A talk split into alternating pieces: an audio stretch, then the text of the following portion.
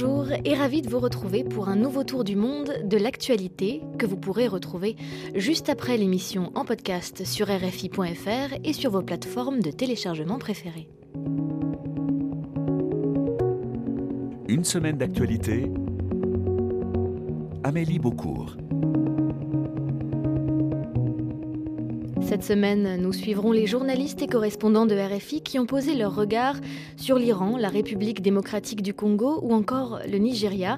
Ils ont glissé leur micro dans les palais de justice d'Amérique latine et de France, dans les urnes américaines ou encore à la cérémonie d'ouverture de la COP 15 à Montréal, où nous nous envolons tout de suite.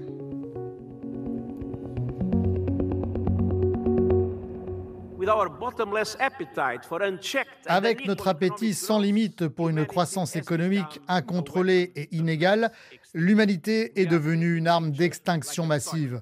Nous traitons la nature comme s'il s'agissait de toilettes et nous nous suicidons par procuration, car la perte de biodiversité s'accompagne d'un coût humain extrêmement fort, un coût que nous mesurons en voyant les emplois perdus, la faim, la maladie et les morts. Cette conférence est notre chance d'arrêter cette orgie de destruction, de passer de la discorde à l'harmonie et de mettre en pratique l'ambition et l'action qu'exige ce défi. Pas d'excuses, pas de report. Il est temps de signer un pacte de paix avec la nature.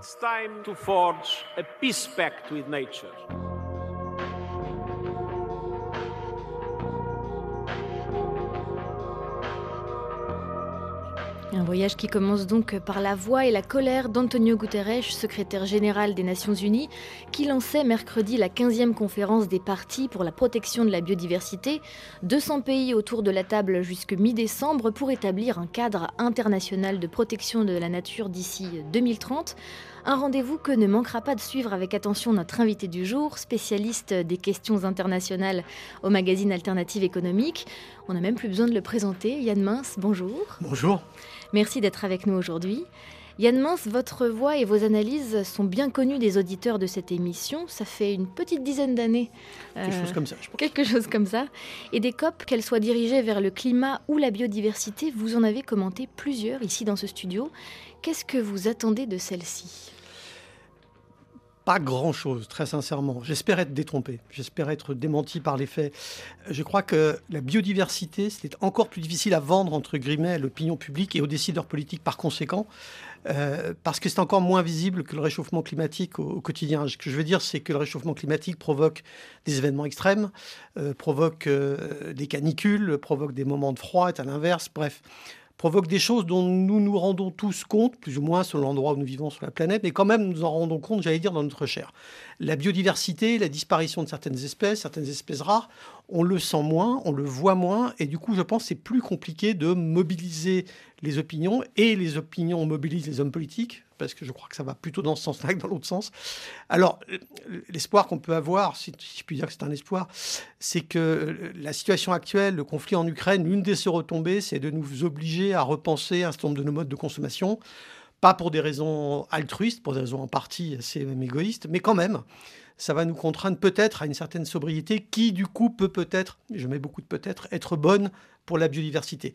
Mais ce n'est pas forcément dans la COP euh, que ça se décide. Les COP sont nécessaires, sont des événements politiques. J'ai cru comprendre que les chefs d'État ne seraient pas présents à cette COP-là, alors qu'ils l'étaient pour un certain nombre d'entre eux à la, COP précédente euh, au Caire.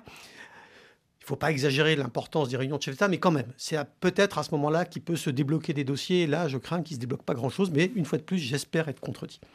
Un peu d'espoir peut-être, euh, on va l'entendre, pour les agriculteurs qui sont aussi en première ligne de cette bataille entre préservation de la biodiversité et intérêts financiers des multinationales qui vendent entre autres des engrais chimiques destructeurs des sols.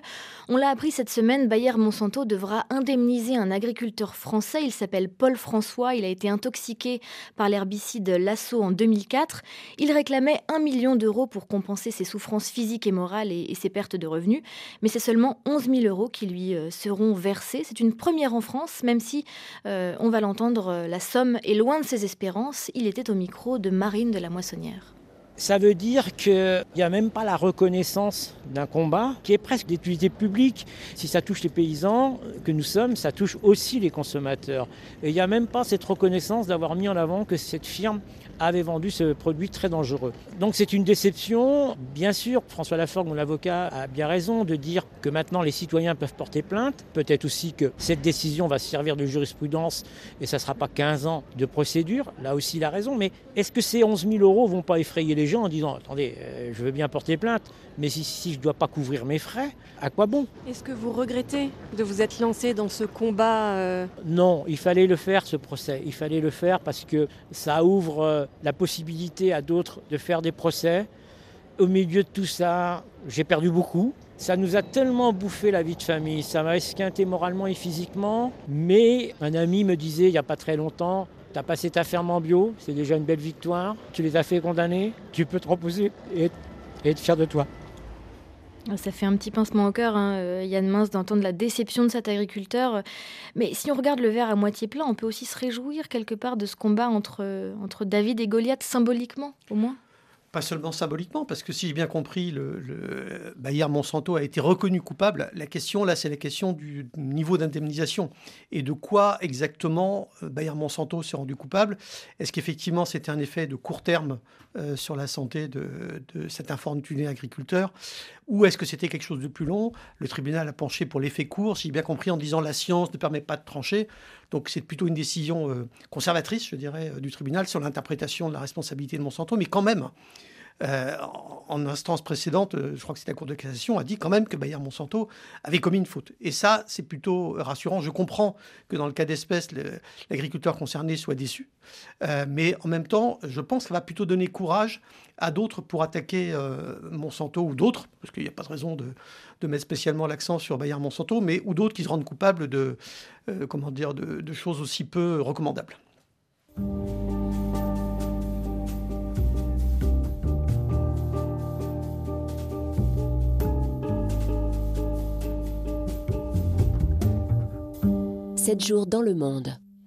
Des nouvelles du front ukrainien dans cette semaine d'actualité. Dans le Donbass, la ville de Toretsk est la cible de bombardements de plus en plus fréquents et les mines de charbon sur lesquelles reposait l'économie autrefois ont cessé leur activité. Les habitants vivent dans le noir et le froid sans électricité. C'est un reportage de notre envoyé spécial Cléa Broderst. Demain, mon chef va me briser en mille morceaux. Il sait que la presse est là. Une omerta concernant les mines plane sur la ville de Toresque, comme le confirme ce contremaître à l'entrée d'une des deux dernières mines encore en activité avant la guerre. Elles ont cessé d'extraire du charbon suite au bombardement russe. Mais pour des raisons de sécurité, les mineurs doivent pomper l'eau pour empêcher que les mines soient inondées, au point de ne plus jamais pouvoir fonctionner à nouveau. Tatiana a 65 ans. Le dos courbé et six gallons d'eau vide sur un petit caddie, elle va les remplir à la citerne commune. Cela fait 37 ans qu'elle travaille à la mine. S'ils ne pompent pas l'eau, la ville sera perdue, l'eau ira partout et la ville sera emportée. Et pas que notre ville. C'est vraiment dur. Extraire le charbon, c'est notre gagne-pain. Et maintenant, on n'en extrait plus. Les mines de Toresque étaient les poumons de la ville, qu'un grand nombre considère encore comme leur seconde maison. Aujourd'hui, comme Nelia, ils se sentent abandonnés dans cette ville. Certains disent que nous sommes des séparatistes et qu'on attend la Russie. On ne l'attend pas. Ils ne comprennent pas que ma pension est de 55 euros par mois. Je ne peux aller nulle part. C'est l'anarchie ici. Il n'y a plus personne. Les mines ne fonctionnent plus. C'est une ville morte. Personne ne la réparera. Sans eau ni électricité depuis des mois, la cité minière s'éteint peu à peu. Viser les points énergétiques en Ukraine, c'est visiblement la stratégie russe depuis quelques semaines. Vladimir Poutine l'a d'ailleurs euh, rappelé, il continuera à détruire les infrastructures énergétiques car selon lui, l'Ukraine fait la même chose et se rend même coupable, je cite, d'un acte de génocide en rendant impossible l'approvisionnement en eau de Donetsk par exemple. Et avec les températures qui descendent considérablement, euh, Yann Mince, est-ce qu'on peut dire que l'hiver est utilisé comme une arme de guerre ici? Oui, dans une certaine mesure. C'est-à-dire que ce qui est utilisé comme une arme de guerre, c'est le froid. le froid, l'obscurité, puisqu'effectivement, la Russie euh, s'acharne à détruire des infrastructures ukrainiennes que les Ukrainiens euh, s'efforcent de rebâtir euh, petit à petit. et puis, c'est aussi le, froid ou éventuellement les coupures d'électricité en Europe occidentale. On sait bien que les Ukrainiens ont besoin, pour pouvoir continuer à faire la guerre et repousser plus loin l'armée russe qu'ils espèrent faire, ont besoin de soutien militaire occidental. Pour ça, il faut que les opinions publiques occidentales continuent de soutenir le gouvernement et ne disent pas au gouvernement euh, on a des problèmes d'approvisionnement en gaz, en électricité, il fait froid à Paris, et donc il faut qu'on arrête de soutenir militairement les Ukrainiens. C'est aussi là-dessus que, Poutine compte. Il compte sur euh, la fatigue des Ukrainiens, mais aussi sur la fatigue de ceux qui les soutiennent, et principalement les, Européens, parce que les Américains sont plus loin du front et subiront probablement moins les conséquences, sinon peut-être à travers le prix du, du carburant à la pompe.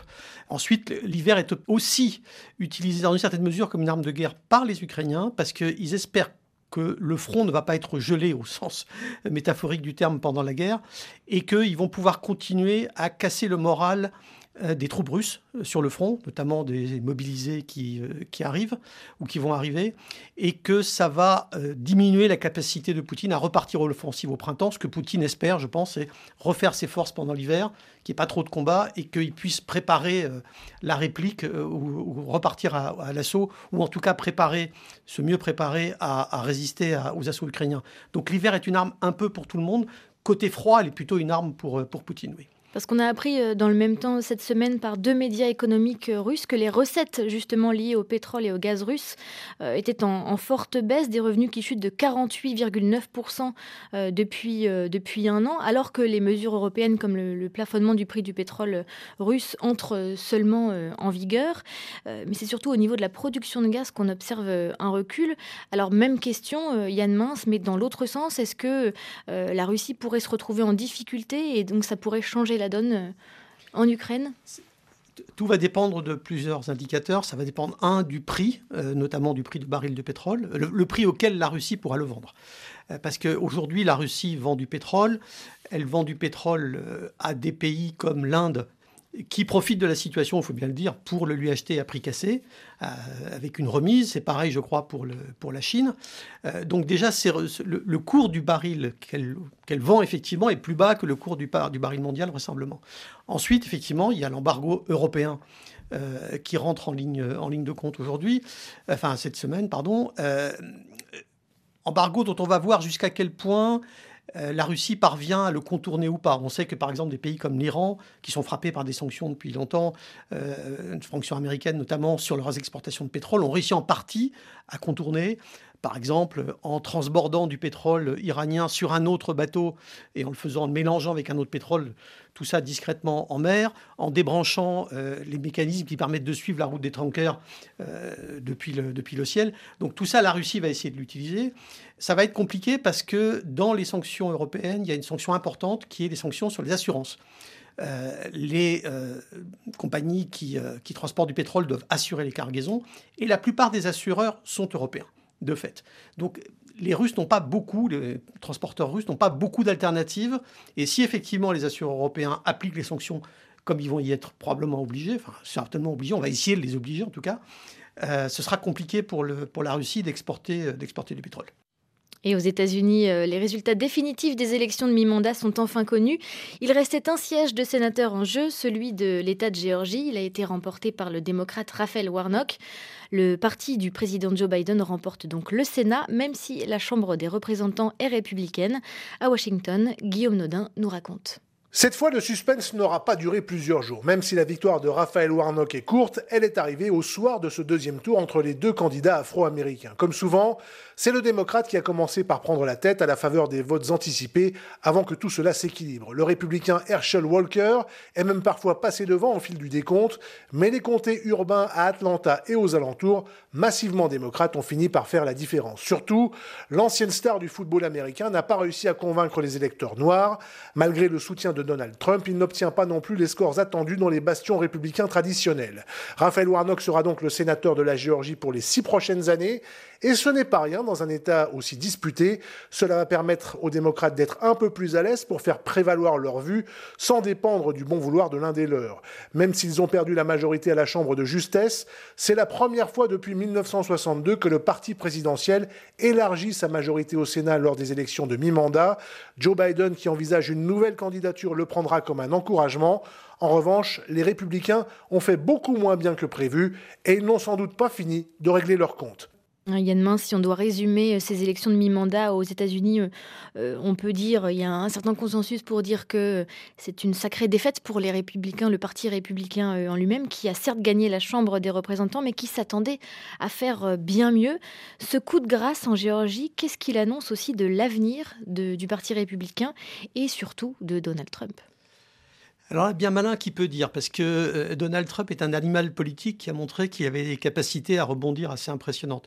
Moi, ce qui me frappe, c'est que les supporters Donald Trump, alors je ne parle pas des supporters, je ne parle pas des hommes politiques au sein des partis républicains, disons la base du parti républicain qui aime Donald Trump, euh, lui passe tout et considère que quand il a des revers judiciaires, comme il risque d'en avoir, euh, euh, c'est parce que c'est un complot, c'est parce qu'on s'acharne contre lui, c'est parce que les juges, etc. etc. D'ailleurs, il annonce même qu'il voudrait modifier la Constitution américaine, ce qui aux États-Unis est un genre de, choses qu'on ne touche pas, a priori. Et, donc, euh, je, me méfie des capacités de Donald Trump à, rebondir. Ce qui est sûr, c'est que euh, ces élections sont un revers pour lui, parce qu'une bonne partie des candidats qu'il avait ardemment soutenus au moment des primaires et qui ont remporté les primaires républicaines ont été battus dans les urnes. Ce qui veut dire qu'il y a quand même une partie de l'électorat républicain qui n'est pas absolument convaincu par tout ce que raconte Donald Trump et qui ne le suit pas comme un seul homme. Qui pourrait lui tourner le dos. En tout cas, si les responsables du Parti républicain, si les grands parlementaires euh, du Parti républicain sentent qu'une partie de la base tourne le dos à Donald Trump, ils seront moins enclins à le soutenir. Longtemps, on a dit, après l'élection de Biden, Trump est populaire dans la base républicaine, donc la direction républicaine va le soutenir. Si un certain nombre de responsables républicains font l'hypothèse que c'est plus un inconvénient de suivre Donald Trump euh, que de le rejeter, ils vont peut-être finir par le rejeter, d'autant qu'avec DeSantis, ils ont un candidat, le gouverneur de la Floride, qui est euh, plus présentable que Donald Trump et dans une certaine mesure plus redoutable peut-être parce que sur le fond, ses idées ne sont pas fondamentalement très différentes. Moins fantasques, donc peut-être plus, plus dangereux. Vous parliez de la modification de la Constitution. On a appris euh, mercredi également que la Cour suprême euh, examinait un dossier qui pourrait justement révolutionner l'organisation euh, des scrutins de la présidence et du Congrès. ce sont des républicains de Californie du Nord qui, souhaitaient laisser les mains libres aux législateurs de chaque État pour mettre en place ces élections, ce qui est déjà le cas, mais les gouverneurs et les tribunaux locaux ont quand même leur mot à dire. Là, ça ne serait plus le cas. Qu'est-ce que ça impliquerait, Yann si cette réforme était mise en place? Le système des élections américaines, pour un Français par exemple, c'est très très euh, baroque parce que euh, les, États fédérés, donc euh, la Californie, l'Ohio, le Wisconsin, ont des systèmes différents et c'est eux qui décident de quel système. Par exemple, le découpage électoral des circonscriptions, il est fait dans certains cas par la Chambre, dans d'autres cas par des commissions indépendantes. C'est très différent d'un État à l'autre. On parlait de la Géorgie tout à l'heure. En Géorgie, il y a un deuxième tour possible, ce qui n'est pas possible ailleurs, je pense, je pense c'est un des rares États, sinon même le, seul, où un deuxième tour est possible aux, États-Unis. Donc, si unification il y a, ce sera peut-être plus simple, mais ça peut concentrer plus de pouvoir dans les mains de la majorité qui euh, détient chaque État. Or, déjà, on le voit sur le découpage électoral, quand c'est la Chambre de chaque État fédéré qui fait le découpage, elle le fait évidemment en fonction de ce qu'il arrange, et les circonscriptions sont faites pour découper, pardon, pour garantir sa réélection en fonction de la sociologie de chacune d'entre elles. Et l'un des garde-fous euh, qui est sorti des, euh, élections de mi-mandat, c'est qu'effectivement, un certain nombre de gouverneurs sont des gens dont on sait que ce sont des gens qui veilleront au bon respect du scrutin. Si ça se partisanise plus, si je peux employer ce néologisme, ça risque d'être extrêmement dangereux.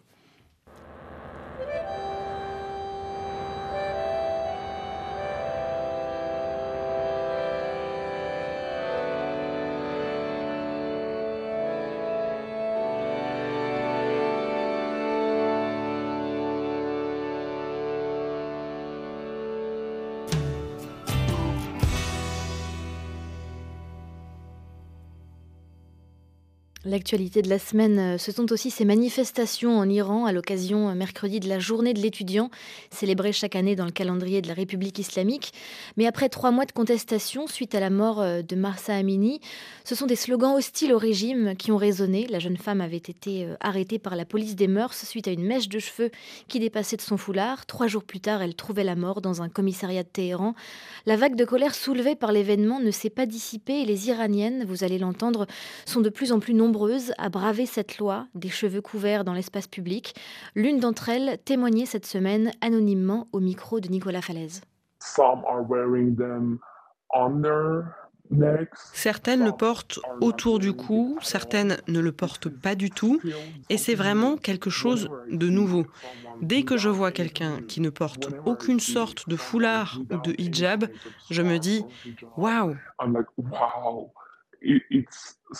c'est stupéfiant, c'est surprenant de voir ces jeunes femmes sortir sans peur. Je suis née après la révolution islamique, donc c'est un visage de l'Iran que je n'avais jamais vu. Je n'avais jamais vu des femmes se déplacer sans leur hijab obligatoire et sans que cela provoque de réaction. En ce moment, nous allons partout sans hijab. Et en ce qui me concerne, personne ne m'a rien dit. Mais cela reste stressant. On peut oublier qu'on ne porte pas de hijab, mais au moment où l'on s'en souvient, le stress monte, on ne se sent pas très à l'aise parce qu'à n'importe quel moment, quelque chose de grave peut se produire. Cette police des mœurs, euh, Yann Mince, elle a justement été supprimée par ses créateurs. C'est ce qu'a annoncé, euh, en tout cas en début de semaine, le procureur général du pays. Est-ce que ça va, selon vous, changer quelque chose? D'abord, il faudrait que ça se confirme, parce que j'ai cru comprendre qu'il y avait eu euh, d'autres responsables iraniens qui ont dit non, elle n'est pas vraiment dissoute, etc. De toute façon, quand on dissolve un corps de police, euh, si on ne change pas la loi, ou en tout cas son interprétation, euh, ce sera un autre corps de police qui risque de se charger de le faire. Ce n'est pas la police des mœurs, ce sera les Basij, qui est une forme de, milice paramilitaire pour faire, pour faire régner l'ordre en Iran. Donc, ce qui est frappant dans cette histoire, c'est ce que disait cette, cette jeune femme, c'est que pour l'instant, des femmes se baladent visiblement sans voile dans les rues et qu'il ne se passe rien. ça veut dire que le régime ne sait pas comment réagir euh, face à un mouvement qui devient massif et, j'allais dire euh, anodin. il ne s'agit pas de faire des manifestations, il ne s'agit pas de crier euh, mort à Khamenei, à bas le régime, etc. Il s'agit simplement de marcher dans la rue en laissant tomber le voile. Ça fait longtemps déjà en Iran que les femmes régulièrement testent le régime en laissant glisser un peu le voile avec plus ou moins de cheveux. Et je dirais que, tristement, c'est aussi une façon de mesurer le degré de répression du régime ou son degré de relâchement. Si on commence à voir un peu de cheveux, ça voulait dire que le régime se modérait, euh, à, mon grand plaisir. Et sinon, ça voulait dire qu'il était en train de se euh, redurcir. Euh, je ne suis pas sûr que le régime sache comment faire avec ce mouvement. il a essayé de le discréditer par tous, les, par tous les bouts, notamment en disant que c'est un mouvement qui était soutenu par des intérêts étrangers. Alors ça veut dire les États-Unis, Israël, etc. Bon, il a essayé aussi de euh, laisser entendre que c'était un mouvement séparatiste. Pourquoi? Parce qu'il n'y a pas que les femmes qui protestent en Iran. Euh, il y a aussi dans certain nombre de régions, d'ailleurs, Marsa Amini était kurde, euh, et donc sa, mort a provoqué des manifestations au Kurdistan, mais aussi dans d'autres régions périphériques de l'Iran, le Baloutchistan, un peu l'Azerbaïdjan, le Khouzistan au sud, qui sont des régions qui ne sont pas des régions chiites persanophones, qui sont certaines sunnites, certaines ne sont pas persanophones, bref, arabophones plutôt. Donc il y a tout un tas de mouvements qui ont coagulé, qui se réclament de la même contestation du régime. Je pense que les motivations des uns et des autres ne sont pas forcément les mêmes, mais il y a une, sorte de fusion spontanée des luttes, ce qui veut dire, en revanche, ce qui me frappe, c'est que pour l'instant, il n'y a pas de relais politique. Euh, il n'y a pas de relais politique parce qu'il n'y a pas beaucoup de craquements au sein du régime. Je crois que pour que la situation change de façon significative, il faudrait qu'au sein du régime, on sente des craquements. Alors, il y a des voix qui se font entendre, il y a des, membres du clergé sunnite qui se font entendre, quelques voix comme ça isolées. Je crois que l'ancien président Khatami aussi a dit des choses, ou Larry Jani, l'ancien président du Parlement, mais on n'a pas l'impression qu'il y ait euh, une, alternative politique, parce que probablement euh, si le régime cède là-dessus, euh, il va avoir le sentiment que tout le reste risque de, euh, se, défaire comme une pelote de laine. Donc il est très crispé là-dessus et le président Raisi, encore ces derniers jours, a fait des déclarations de fermeté. Alors il peut faire des déclarations si en même temps dans la rue les femmes se baladent sans voile, il y a une incohérence que les Iraniens vont bien noter. Donc je pense qu'il y a un effet cliquet sur cette contestation, mais je ne sais pas jusqu'où il peut aller politiquement. Et ça ne vous a pas échappé non plus. Euh, au petit matin, mercredi, la police allemande a mené une opération spectaculaire dans les rangs de l'extrême droite contre un groupe terroriste suspecté de vouloir renverser le pouvoir. Une affaire qui fait grand bruit outre-Rhin et sur laquelle est revenu notre correspondant Pascal Thibault. 3000 policiers dans 11 régions allemandes sur 16, 25 interpellations, au total 52 suspects. Il s'agit de la plus grande opération contre un réseau terroriste d'extrême droite en Allemagne depuis la guerre. Le groupe ne voulait rien de moins que la prise du pouvoir. Une attaque contre le Parlement avait été prévue l'an dernier. Parmi les suspects, on trouve de nombreux membres des Reichsbürger, ce mouvement longtemps pris à la légère, qui rejette les institutions allemandes actuelles. Des personnes également étaient actives lors des manifestations anti-vax. Une ancienne députée du parti d'extrême droite AFD au Bundestag figure aussi parmi les suspects elle était redevenue juge à Berlin. La présence d'ex-militaires ou de membres encore actifs de la Bundeswehr est inquiétante, ça n'est pas une première, et cela signifie que le groupe terroriste disposait de personnes ayant un savoir-faire militaire et que la cellule disposait éventuellement d'un bras armé. Cette opération de grande ampleur vient confirmer la radicalisation d'une partie de l'extrême droite allemande prête à user de la violence, un danger sur lequel les autorités alertent depuis plusieurs années. Finalement, Yann Mince, une opération d'une telle ampleur, euh, c'est une surprise ou ce n'est pas si étonnant vu la radicalisation croissante des milieux d'extrême droite euh, Quand même, je pense, que les, je pense que les Allemands ont été surpris pas tellement par le nombre de personnes, je crois que c'est une cinquantaine qui ont été interpellées, mais le fait qu'il y en avait dans 11 lenders sur, sur 16. Donc ça veut dire que ce n'est pas un petit coin, un petit groupe dans un petit coin, c'est vraiment partout. Et ça veut dire y compris dans les lenders de, de l'Ouest qui longtemps ont semblé être plus prémunis contre les dérives d'extrême droite que, que ceux de, de l'ancienne euh, République démocratique allemande.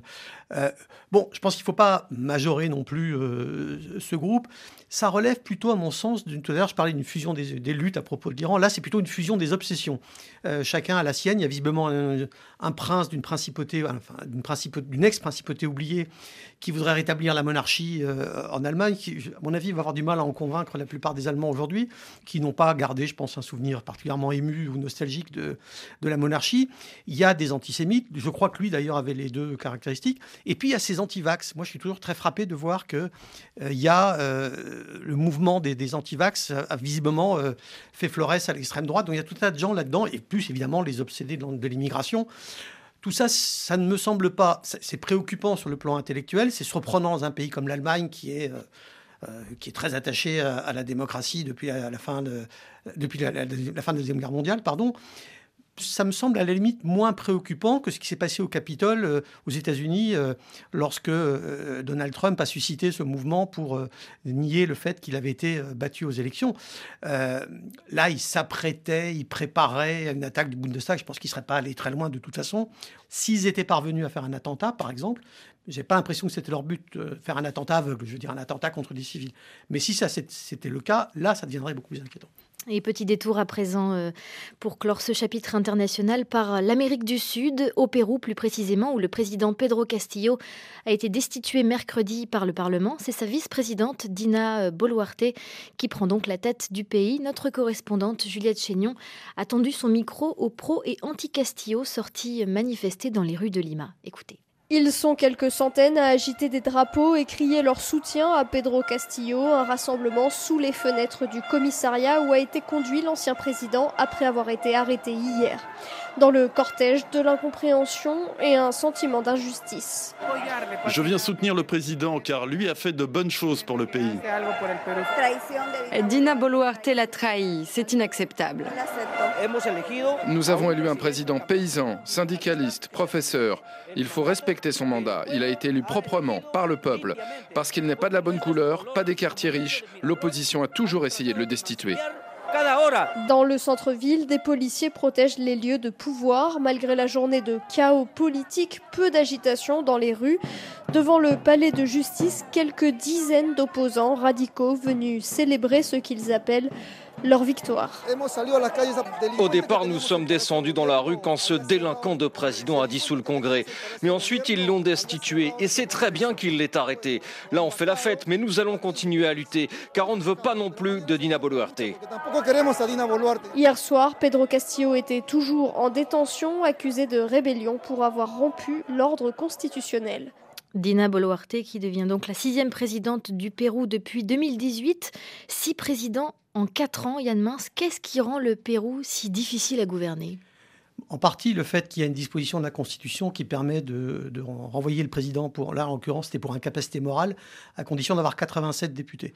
Alors les, députés de droite ont essayé euh, trois fois, euh, ils ont réussi à la troisième, mais en partie je pense à cause de la maladresse de Pedro Castillo. Cette présidence était mal emmanchée depuis le début. Euh, c'est vrai ce que disait un certain nombre de, Péruviens qui étaient interviewés.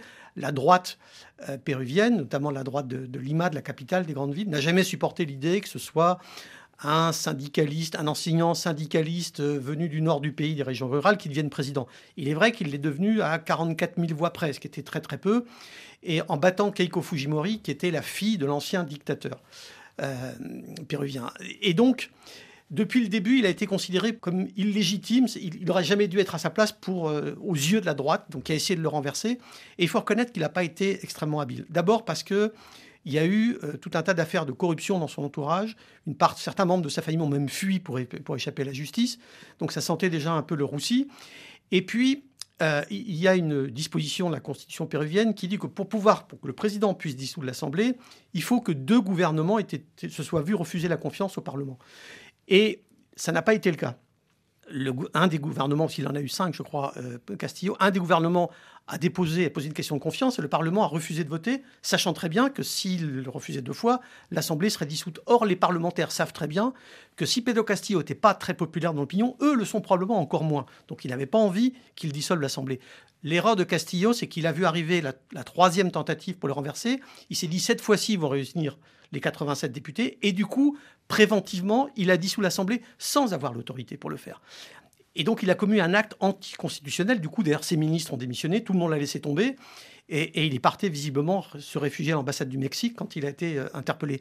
Ce qui veut dire qu'il a commis une erreur tactique qui était de dissoudre l'Assemblée. Et ça a rappelé à beaucoup de Péruviens le, ce qu'on appelle l'auto-coup d'État de Fujimori, donc le père de Keiko Fujimori, euh, qui s'était emparé du pouvoir comme ça. Donc c'était mal emmanché depuis le début. La droite est d'une mauvaise foi un signe. Elle est, euh, comment dire, socialement euh, raciste, si je puis dire. Et en même temps, euh, Castillo a été extrêmement maladroit. Je ne suis pas sûr que c'était le, bon candidat pour la gauche péruvienne à ce moment-là. Voilà. Tempête politique aussi pour le voisin argentin Christina Kirchner, qui avait gouverné jusqu'à 2015 et qui était aujourd'hui vice-présidente, vient d'être condamnée à six ans de prison et à l'inéligibilité à vie. Elle est reconnue coupable de fraude dans l'attribution de marchés publics lorsqu'elle était présidente.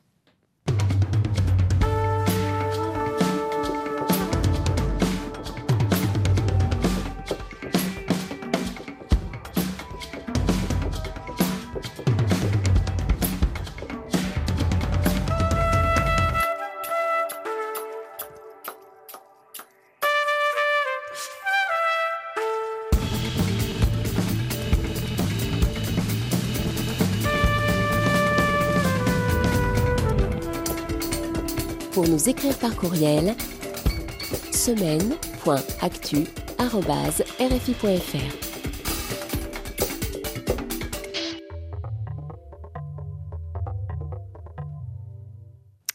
Dans le volet justice et toujours autour de la fonction présidentielle, mais en France cette fois. Lundi s'ouvrait le procès en appel de Nicolas Sarkozy, condamné en première instance pour trafic d'influence et corruption dans l'affaire des écoutes. Alors Yann Mince, vous allez m'aider à resituer un petit peu cette affaire et, les déboires euh, judiciaires de l'ancien euh, président français. Une enquête avait été lancée sur le financement présumé de la campagne présidentielle de 2007 par la Libye euh, de Kadhafi. Un tout autre dossier, donc, Nicolas Sarkozy est placé à ce moment-là sur écoute téléphonique et on comprend au détour d'une conversation qu'il possède une autre ligne téléphonique qu'il privilégie pour évoquer des dossiers plus sensibles, une ligne ouverte sous le pseudonyme désormais célèbre Paul Bismuth. Et c'est sur cette autre ligne qu'une autre affaire de corruption se dessine. Les trois personnages de la pièce sont donc Nicolas Sarkozy, ancien président, Thierry Herzog, son avocat, et Gilbert Azibert, magistrat, sur une ancienne affaire qui concernait le président français. Et la grosse nouveauté de ce procès, c'est que les coups de fil entre Nicolas Sarkozy et son avocat sont diffusés dans la salle d'audience. Notre journaliste Pierre-Olivier nous raconte ce qu'il y a entendu. Pendant plus d'une heure, une trentaine d'extraits de conversations téléphoniques résonnent dans la salle d'audience. Plongé au cœur de l'intimité entre Nicolas Sarkozy et Thierry Herzog, amis à la ville mais aussi clients et avocats. Dans l'un des extraits datant de février 2014, Thierry Herzog explique à Nicolas Sarkozy qu'il vient d'avoir en ligne le haut magistrat Gilbert Azibert et que ce dernier s'est entretenu avec un protagoniste important dans un autre dossier judiciaire qui concerne l'ancien président, l'affaire Bettencourt. Puis Thierry Herzog évoque un souhait de Gilbert Azibert, un truc à Monaco, précise-t-il, un poste qui se libère au Conseil d'État monégasque et qui intéresse beaucoup Gilbert. Nicolas Sarkozy lui répond du tac au tac, rappelle-le aujourd'hui en disant que je m'en occuperai parce que je vais à Monaco. C'est là, dans ces petits détails de conversation, que les juges ont vu un pacte de corruption. À la fin de l'audience, Nicolas Sarkozy prend la parole et lance à la présidente du tribunal Je dois vous dire que j'ai été choqué par la diffusion de ces conversations privées avec mon avocat. Puis il ajoute J'ai senti physiquement une gêne dans la salle d'audience. Une diffusion des écoutes euh, téléphoniques qui a été légitimée euh, finalement, Yann Mince. Donc ça n'est pas ça le problème. En revanche, euh, la défense de Nicolas Sarkozy risque de jouer sur d'autres terrains. Bah, il faut se rappeler d'abord que Nicolas Sarkozy est lui-même un ancien avocat. Donc les tribunaux, les prétoires, tout ça, il a déjà donné. Il sait faire. Et puis, et puis c'est un grand, comment dire, comédien, un grand acteur, je ne sais pas comment il faut l'appeler, mais il, est capable de faire, euh, de faire appel à tous les, ressorts du, du jeu. Le, rire, etc., le tragique, l'accusation. Enfin, il peut se fâcher, se mettre en colère. Il sait faire ça très très bien. Donc, visiblement, là, euh, l'une des phrases sur lesquelles apporte, porte la, polémique ou l'interprétation, c'est qu'effectivement, Gilbert Azibert, visiblement, était intéressé par un poste à Monaco. Et euh, dans la conversation avec, euh, avec son avocat, Nicolas Sarkozy aurait dit, ou dit, pardon, je le ferai monter. Et maintenant, Nicolas Sarkozy dit, ça ne voulait pas dire, je le ferai monter en grade à Monaco en insistant auprès du plein pour qu'il le recrute dans le Conseil d'État mais dit-il, ça voulait dire simplement je le ferai monter à Paris parce qu'il habite à Bordeaux. Donc ce qu'on va mhm. voir, c'est est-ce que euh, le tribunal accepte cette interprétation de l'expression je le ferai monter ou pas? Euh, par ailleurs, ce que dit Nicolas Sarkozy, c'est que, si j'ai bien compris, c'est que le poste en question à Monaco, en fait, c'était extrêmement mal rémunéré, ça présentait pas d'intérêt, que donc euh, il vraiment, c'est vraiment pas un, piston, six pistons, il y avait eu un piston très important. Donc on est vraiment là dans l'interprétation de la sémantique. Ce qui est intéressant, effectivement, c'est qu'on ait pu, le tribunal, la Cour ait pu entendre euh, des écoutes. Euh, alors, toutes les écoutes, si j'ai bien compris, qui avaient été euh, enregistrées, n'ont pas été diffusées parce que certaines portaient sur des affaires précises judiciaires. Donc, secret des affaires oblige. Voilà, secret de, secret de la défense oblige. Mais en revanche, celles-là, il y en a un certain nombre, je crois, ont été diffusées. Et, et donc là, on va être sur une, comment dire, une crédibilité d'interprétation de phrases dont je pense que quand même dans ces cas-là, même s'il ne savait pas qu'il était sur écoute, je pense que quand on est président de la République, on calcule un peu ce qu'on dit quand même dans un téléphone, je pense. Affaire à suivre. L'actualité euh, de cette semaine était aussi marquée par la suspension de RFI au Burkina Faso. C'était dimanche dernier, une décision du gouvernement qui divise la population. Si certains la trouvent salutaire vu le contexte actuel, d'autres craignent une menace sur la liberté de la presse. Yaya Boudani brosse le paysage des différentes opinions à ce sujet sur la table des débats, tentative de coup d'État ou de velléité de déstabilisation et de la suspension de RFI. Sur la télévision nationale du Burkina, Ahmed Kone, journaliste et consultant, se dit satisfait de cette mesure. Moi, ça ne m'étonne pas du tout parce qu'ils veulent gérer euh, l'information sur nos pays avec une certaine liberté, malheureusement parfois avec une certaine légèreté, en faisant fi parfois même de l'éthique, de la déontologie. C'est l'existence même du Faso qui est posée. Participant à un autre débat sur la chaîne privée BF1, le journaliste Blaise Kientga estime que le gouvernement aurait dû avoir la main plus lourde. Je pense que le gouvernement était clément et au regard des enjeux. En période de guerre, on ne traite pas l'information comme si on était en situation normale parce que justement, l'information peut profiter à ceux que vous combattez. Quant au journaliste et consultant Moussa Savadogo, il précise que sur le plan purement déontologique, RFI n'a commis aucune faute. Maintenant, le problème qui va se poser, c'est sur le plan éthique. En dernière analyse, c'est la conscience du journaliste qui l'amène à décider de donner une information ou de ne pas la donner. Et comme la garantie, la sécurité de l'État revient au gouvernement, je pense que c'est le point de vue du gouvernement qui domine. Mais ça ne veut pas dire que ça ferme le débat. La suspension de la diffusion de Radio France Internationale sur le territoire burkinabé est éminemment politique, selon le journaliste Albert Nagreogo, qui poursuit qu'il faut réhabiliter au plus vite le Conseil supérieur de la communication. Cette semaine, cela fait aussi 20 mois que notre confrère journaliste Olivier Dubois a été enlevé à Gao, au nord du Mali, lors d'un reportage. Toute la rédaction lui adresse une pensée particulière, à lui ainsi qu'au journaliste malien Moussam Banadiko, enlevé en avril 2021.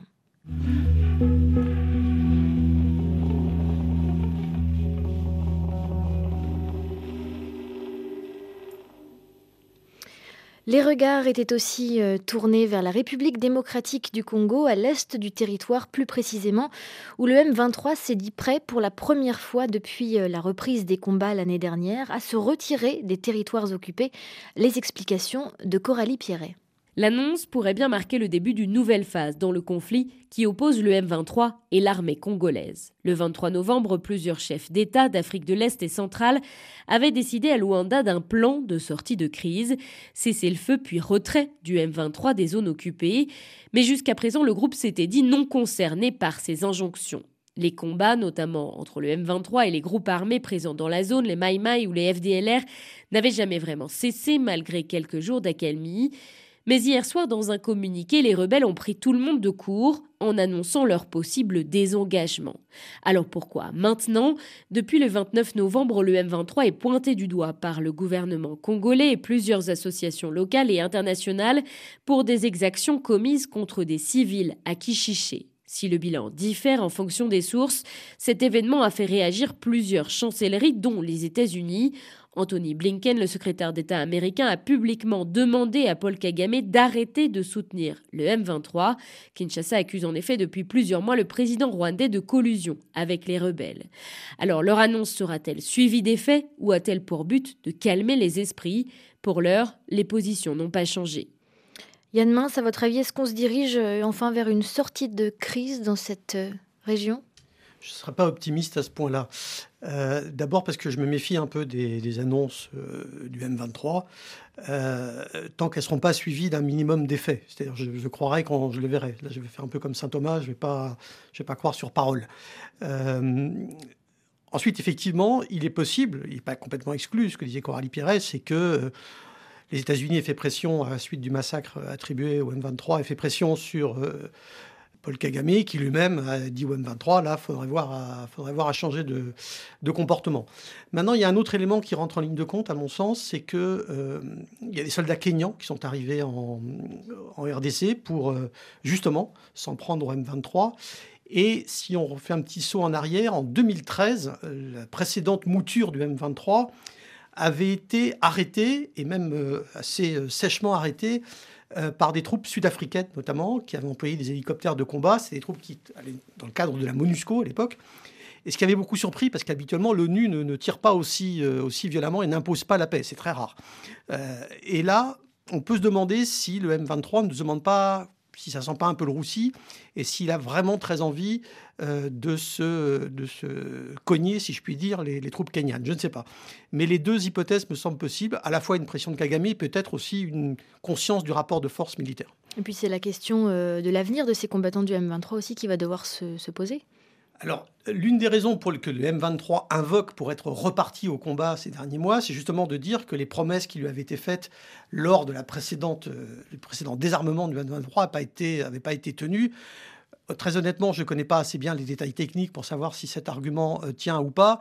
Mais ce qui est quand même surprenant, c'est que ça faisait, ça faisait donc longtemps qu'ils étaient désarmés. Tout d'un coup, leur insatisfaction a, grossi à un moment où ça arrangeait probablement le Rwanda. Donc je pense qu'il y a un, une, comment dire, une, convergence de motifs et peut-être que le désarmement euh, n'est pas le principal. Cela dit, c'est vrai. Euh, désarmer des troupes comme ça, c'est toujours extrêmement compliqué. Les réintégrer dans l'armée, souvent, ce genre de troupes n'acceptent pas d'être réintégrées autrement qu'ensemble et de continuer à former des bataillons, ce qui veut dire que c'est très compliqué pour euh, l'armée qui les intègre de les gérer. Et mercredi, l'agence de presse Reuters révélait une enquête qui fait froid dans le dos, un programme, je cite, secret, systématique et illégal, conduit par l'armée nigériane depuis au moins 2013, d'avortements forcés sur les anciennes captives des djihadistes du Nord-Est. Des milliers de femmes et de jeunes filles auraient subi des avortements à leur insu. Lisa Fabian nous raconte depuis Lagos.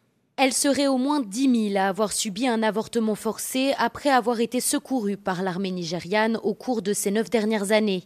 Des femmes et des filles prises en otage par les djihadistes, mariées de force et violées, et dont les grossesses ont été systématiquement interrompues par les militaires qui les ont libérées ou recueillies après leur fuite. Ce programme secret est une opération à grande échelle avec une logistique complexe nécessitant une coordination minutieuse selon l'enquête de Reuters. D'anciennes otages ont reçu des injections ou bien elles ont dû avaler des pilules abortives. Certaines ont même été contraintes à un avortement chirurgical. Ces femmes, dont certaines étaient de toutes jeunes adolescentes, n'avaient pour la plupart aucune idée de ce qui leur arrivait jusqu'à se retrouver couvertes de sang transpercées par la douleur. Certaines ont eu besoin de transfusions sanguines, d'autres y ont laissé la vie selon plusieurs témoins interrogés par Reuters. Un agent de santé justifie sa participation à ce programme en expliquant qu'il s'agissait de les sauver de la stigmatisation qu'elles risquaient de rencontrer dans le futur. Le haut commandement de l'armée nigériane a en tout cas vigoureusement rejeté ces accusations. Cette fiction est une insulte aux Nigérians et à leur culture qui respectent la vie, peut-on notamment lire dans un long communiqué publié vendredi dernier. Et puis, il faut le rappeler, euh, c'était il y a 8 ans, 270 adolescentes étaient enlevées par Boko Haram euh, à Chibok, dans le nord du, du, Nigeria. Un événement qui avait mobilisé le monde entier sous le hashtag Bring Back Our Girls. Une centaine n'ont d'ailleurs pas encore été libérées.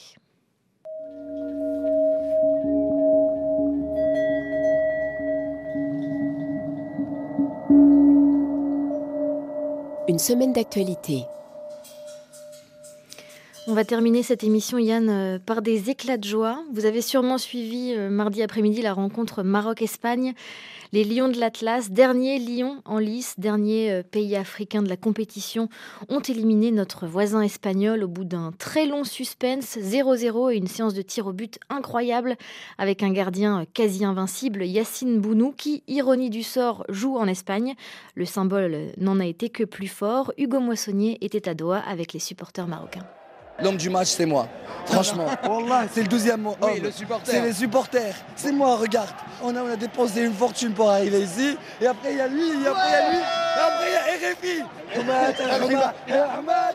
Dans les tribunes d'Education City, les supporters marocains ont en effet donné une leçon de ferveur. Dans le même temps, leur lion de l'Atlas donnait une leçon de courage et d'abnégation sur le terrain. Incroyable, inespéré, c'est fou. Enfin, on n'arrive même pas à penser, on, croit que ça n'arrive pas et ça arrive, c'est juste fou, c'est juste fou les émotions en fait. Vous avez pleuré? Quand même pas. on reste plus on reste On verra à la maison, on verra à la maison. On était très stressés pendant le match, on était un peu en larmes. Mais bon, voilà, on a gardé espoir jusqu'à la dernière minute et euh, c'est une qualification vraiment très méritée grâce à Bounou. Bounou, le héros des tirs au but, deux tentatives arrêtées pour le gardien de la tanière. Le Maroc est en quart de finale pour la première fois de son histoire et les fans ne veulent pas quitter le Qatar de sitôt. Je sais qu'en demi-finale, si on va rencontrer la France, parce que moi en fait j'ai deux nationalités, j'ai France, un franco-marocain, mais mon cœur il va partir avec le Maroc, ça c'est sûr. Et Inch'Allah, pourquoi pas un demi-finale entre France-Maroc et la finale entre, France, et entre le Maroc et l'Argentine. Un premier pays euh, africain en quart de finale d'une Coupe du Monde, c'est assez euh, exceptionnel. Yann, maintenant il va falloir euh, battre le Portugal. Le match est dans quelques heures. Est-ce que vous avez un pronostic? Non, je me garderai bien. Je suis trop peu expert. Mon, seul, euh, comment dire, mon seul espoir, c'est que ça ne se finisse pas au tir au but. Je trouve toujours ça un peu tristoun. Euh, les matchs qui finissent au tir au but, je préfère. C'est frustrant, c'est vrai. C'est frustrant, et puis ça joue surtout sur très peu de joueurs, alors que c'est quand même un, un sport collectif, en principe, le football, je crois. Bon, alors, un autre pronostic peut-être sur France-Angleterre pas plus. J'ai pas plus de pronostics. Et surtout, euh, n'étant mais alors vraiment pas chauvin, je dirais juste que le meilleur gagne. Vraiment pas. Yann Mince, merci beaucoup d'avoir été notre invité.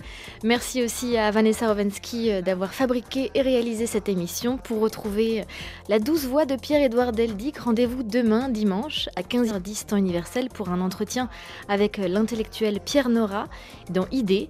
D'ici là, n'hésitez pas à nous réécouter en podcast sur rfi.fr ou vos plateformes de streaming préférées.